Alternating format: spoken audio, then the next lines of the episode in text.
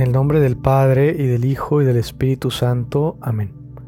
Hoy viernes 13 de noviembre les invito a rezar el salmo que escuchamos hoy en misa. Los salmos son oración hecha a Dios.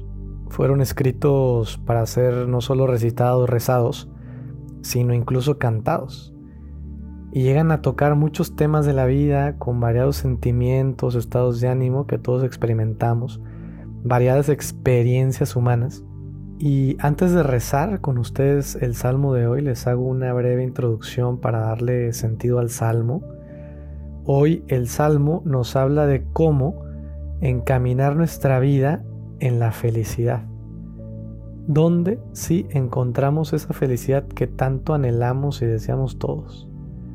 Porque nuestra alma busca continuamente esa plenitud de vida, esa felicidad, esa paz, esa seguridad profunda de vivir al máximo, a lo grande, de estar bien, de verdad bien. Y dice el Salmo de hoy, dichosos los que cumplen la ley del Señor. O sea, quien vive la voluntad de Dios, ese es en verdad feliz. Quien escucha a Dios y le dice sí, ese es en verdad feliz, feliz. Es importante ante esto quitar toda sospecha acerca de si en verdad nuestra felicidad está en escuchar a Dios y decirle sí. O sea, podríamos escuchar esto y dudar de ello. Pero entendámoslo mejor, porque no se trata de robóticamente hacer lo que alguien más me dice. O sea, no se trata de anular la propia libertad humana. No es un, bueno, pues ni modo, tengo que hacer esto y así es. No, pues así como. Eso no sería ningún camino de felicidad para nadie. Sería como frustrante, ¿no?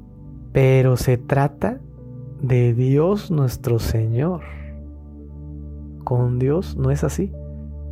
Eso de obedecer y cumplir la ley con Dios es diverso a esa perspectiva de anular la libertad. No, para nada. Ya que Dios es quien nos ha creado libres para amar en verdad.